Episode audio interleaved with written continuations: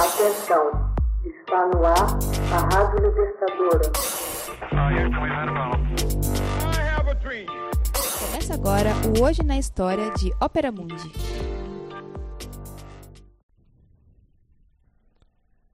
Três de fevereiro de 1938.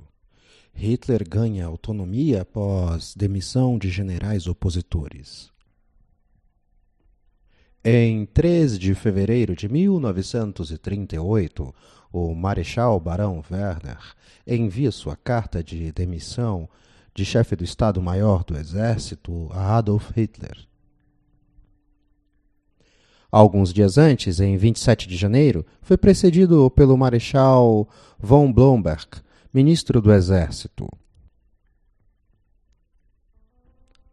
Com a partida desses dois representantes da antiga Wehrmacht, não restava mais ninguém para se opor às veleidades belicistas do Führer.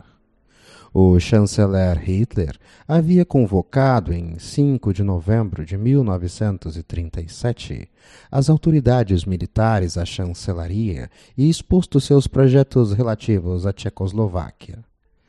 Lombard e Werner, bem como o ministro dos Negócios Estrangeiros, Konstantin von Neurhand, protestaram, fazendo valer o despreparo do exército e a oposição das grandes potências.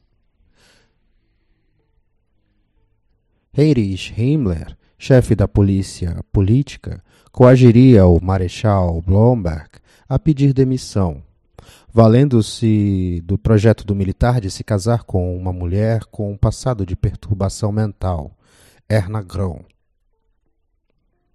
Blomberg, transido de amor, pede conselho a Hermann Göring, chefe da Luftwaffe,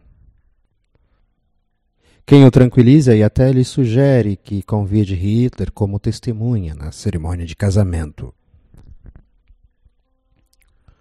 O casamento tem lugar em 12 de janeiro de 1938. Alguns dias mais tarde, circulam rumores sobre os problemas com o casal. Hitler finge se indignar pelo fato do marechal ter desejado forçar a mão, o escolhendo como testemunha. O marechal não teve outra escolha que não pedir demissão. Os militares malgrado a estima que lhe devotavam, não tiveram como protestar. Foi substituído no ministério pelo general William Keitel. Quanto ao marechal Barão Werner, foi levado a se demitir acusado de homossexualidade, que se revelaria absolutamente falso ao longo dos meses subsequentes. Rebaixado ao posto de coronel, foi morto quando se aproximava de Varsóvia durante a campanha da Polônia. No dia seguinte à sua demissão, coube a von Neurath deixar o seu posto. Foi substituído no Ministério dos Negócios Estrangeiros por Ribbentrop.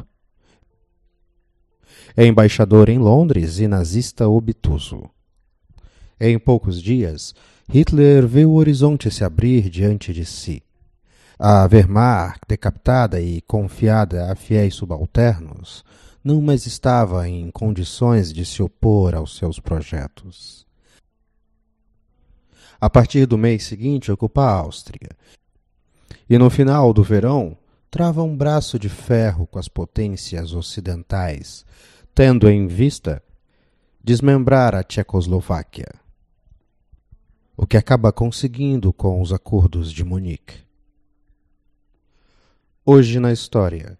Texto original Max Altman. Narração e adaptação José Igor.